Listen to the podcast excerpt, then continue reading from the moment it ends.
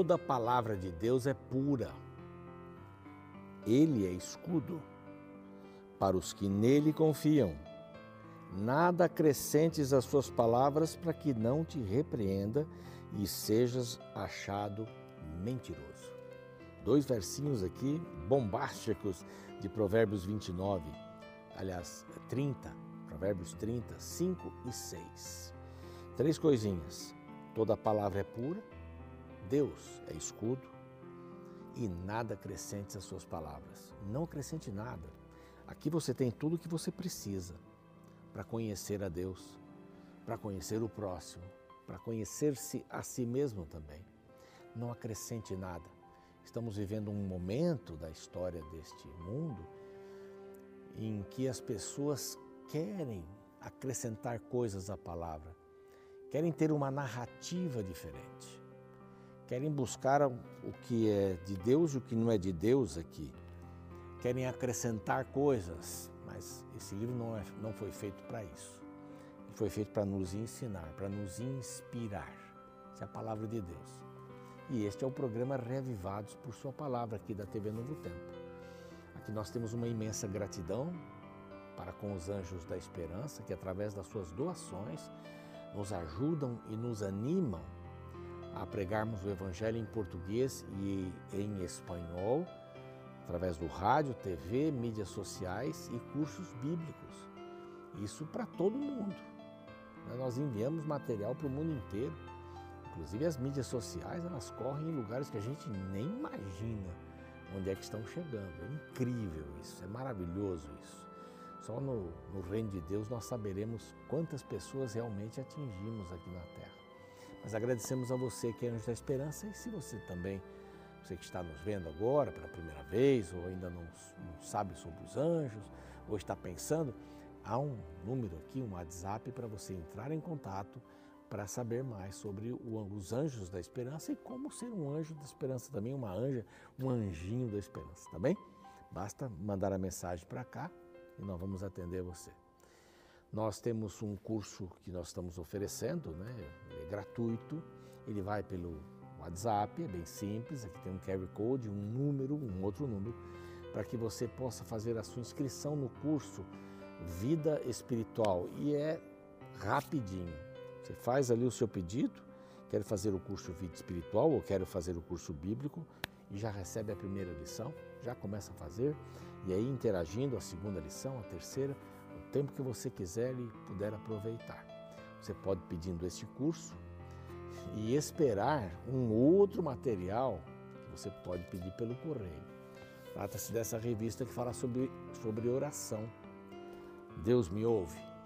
Tudo sobre oração, ou pelo menos assuntos básicos sobre a oração, para que você possa entender este mecanismo de Deus, o que ele inventou para a gente conversar com ele que é a oração, tá bom?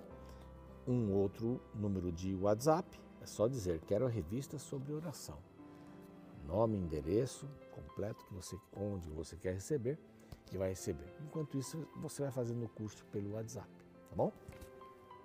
Se você ainda não conhece o nosso canal lá no YouTube, Reavivados por Sua Palavra NT, aparece aqui, vai aparecer aí durante o programa. E para nós será uma grande honra se você se inscrever ali. Temos aí mais de 430 mil pessoas que estão ali. Queremos chegar ao meio milhão logo.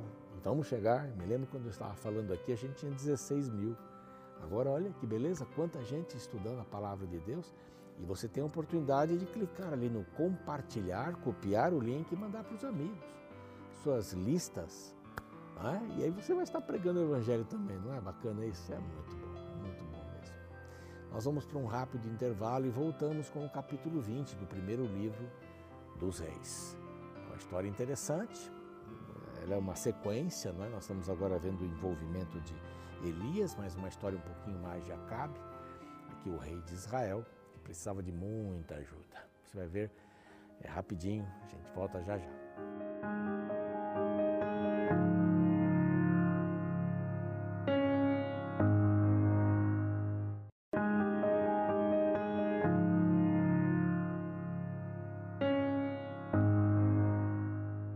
Muito bem, estamos de volta com o programa Reavivados por Sua Palavra aqui da TV Novo Tempo, capítulo 20 do primeiro livro dos Reis. Esse é o capítulo de hoje aqui. Tem muita informação, tem muita coisa interessante, é, é um pouco da maneira como eles agiam. Samaria era a capital do Reino do Norte. Estamos ainda falando sobre Acabe. Né? Temos mais alguma coisa aqui para falar sobre ele. Mas Acabe não era um homem fácil, não. Né? Ele fazia inimigos. E ele teve até um desempenho em relação a alguns desses, destes ou desses inimigos de Israel. Esse Ben Haddad, rei da Síria, que já apareceu aqui, acho que já você deve se lembrar, né? Ele ajuntou todo o seu exército. Além do seu exército, ele tinha mais ainda 32 reis, cavalos e carros um exército imenso, enorme, para o porte das guerras daquela época. Imaginou 32 reis? Vamos dizer que tinham reinos pequenos até, mas era muita gente, era muita gente envolvida nesta batalha. Qual era, qual era, qual era o alvo? Samaria.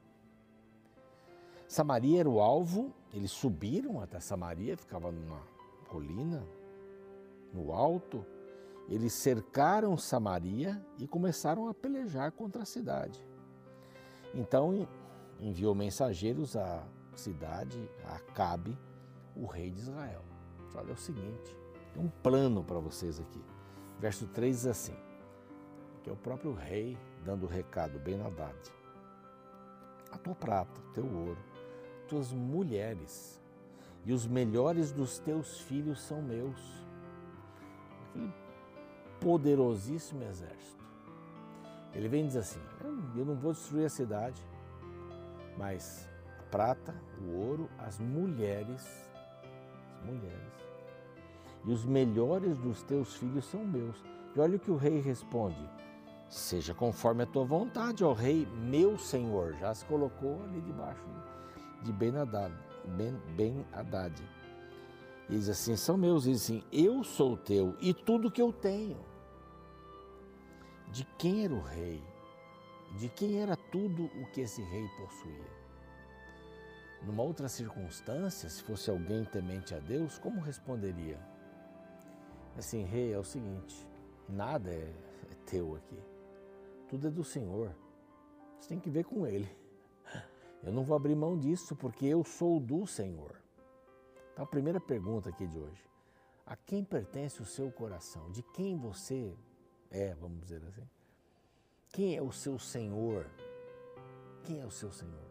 Isso é uma pergunta importante que a gente deveria fazer todo dia. Então, segundo essa resposta do rei Acabe, o rei Ben Haddad ampliou o negócio.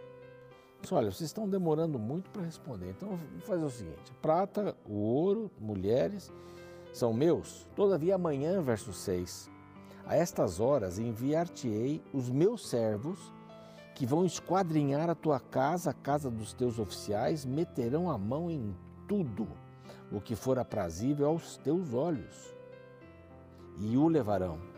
Não, não foi isso que nós combinamos. Nós combinamos que nós vamos colocar à sua disposição, para fora das portas do nosso reino, ouro, prata, mulheres e o melhor dos filhos. Isso para mim já dá um arrepio tremendo aqui.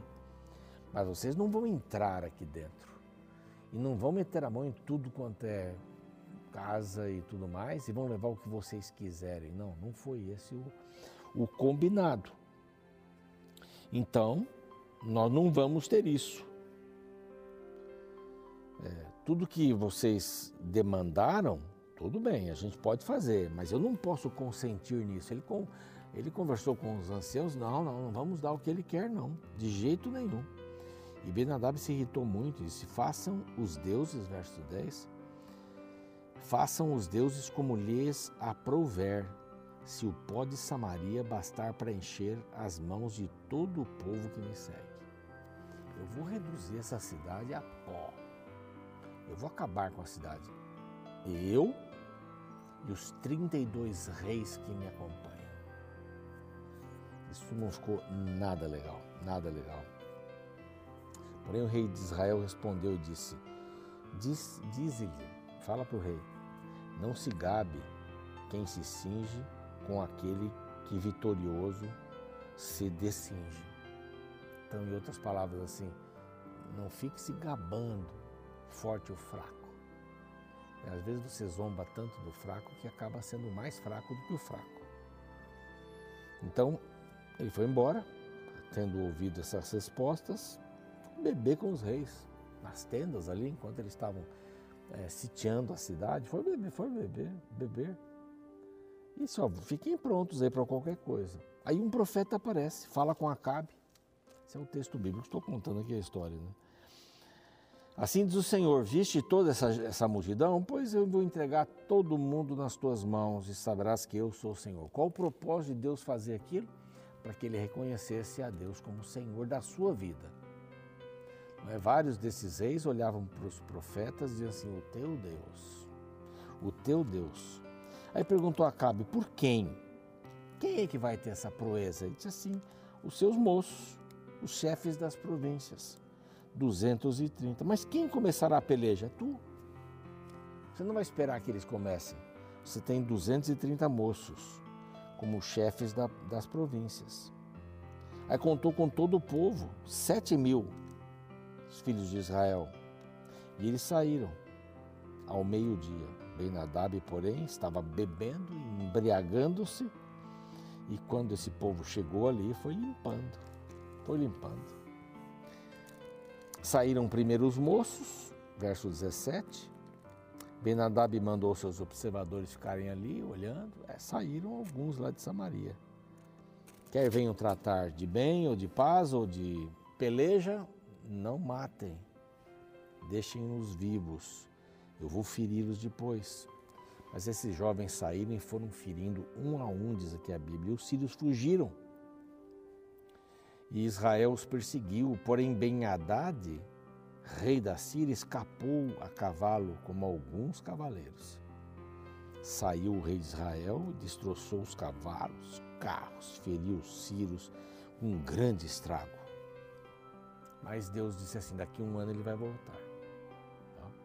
Daqui um ano vai ter a revanche. Eles vão guardar isso. A conversa de, do rei da Síria é assim, olha, eles são bons na montanha, porque o Deus deles está nas montanhas. A ideia que eles tinham, né, dos altos, que eles faziam os deuses nas montanhas. Nós vamos atacá-los na planície, na planície eles vão perder. Depois de um ano, ele subiu. Israel parecia um exército pequeno, que diz assim, como dois pequenos rebanhos de cabras, mas os sírios enchiam a terra. Mas não teve problema Sete dias estiveram ali acampados um na frente do outro. Ao sétimo dia travou-se uma batalha dos filhos de Israel. Num só dia feriram cem mil homens de pé. Aí começou. Caiu o muro, 27 mil homens que estavam com Haddad fugiram, vieram à cidade, se esconderam. Ele mesmo foi à cidade, se escondeu de câmara a câmara, de buraco em buraco então lhes disseram os servos: Eis que temos ouvido que os reis da casa real são clementes. Então, Haddad, vai lá, se entregue, peça perdão, eles vão poupar a sua vida. E foi isso que ele fez. Então Deus mandou um profeta. E esse profeta, é, um dos discípulos dos profetas, disse ao seu companheiro: Por ordem do Senhor, esmurra o meu rosto. Não, não vou fazer isso. Então o leão vai matar você. Verso 37. Encontrando o profeta outro homem, ele disse: Esmurra-me. E ele esmurrou e o feriu. Então se foi o profeta e se pôs no caminho do rei, disfarçado com uma venda sobre os olhos. Ao verso 39.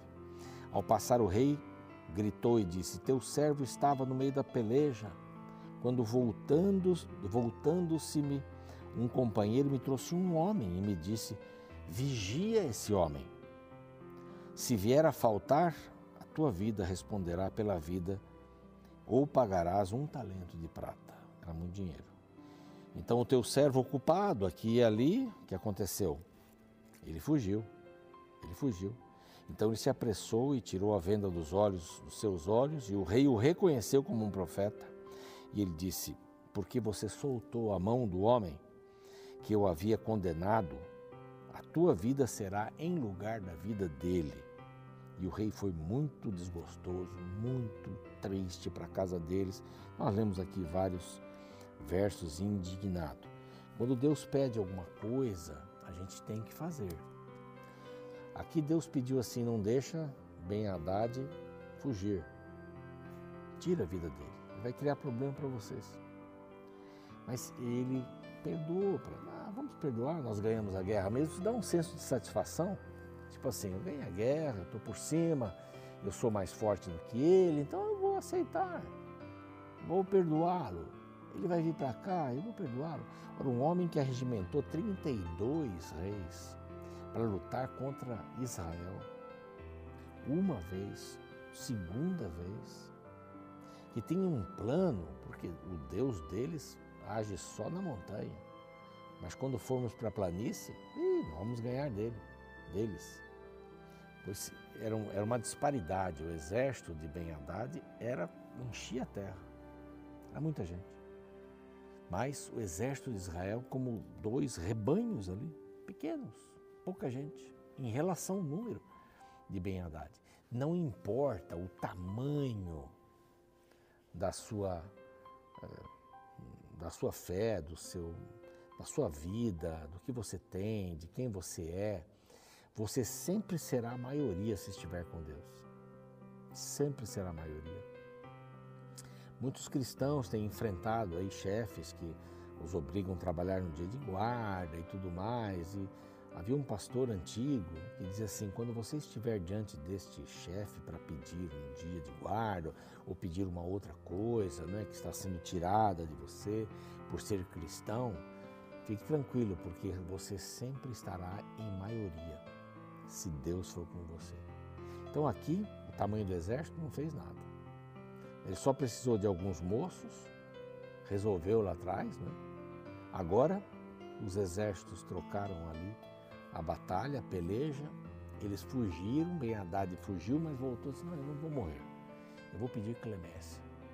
Mas não era para haver perdão nesse. Ele já tinha causado problemas para o povo de Israel.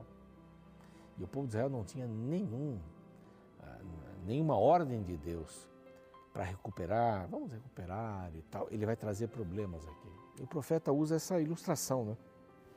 Me dá um soco. Não, não. Me dá um soco.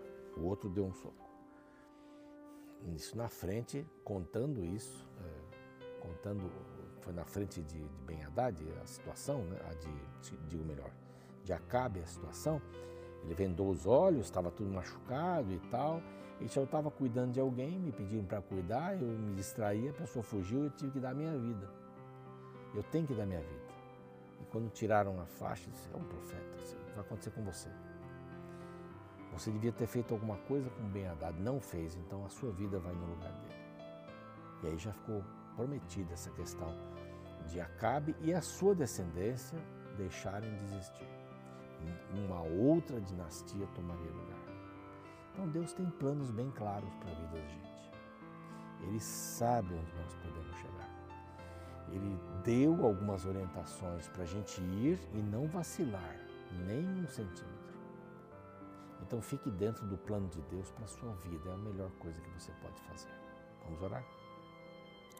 Pai querido, nós queremos entregar nossa vida, o que temos, o que somos nas tuas mãos.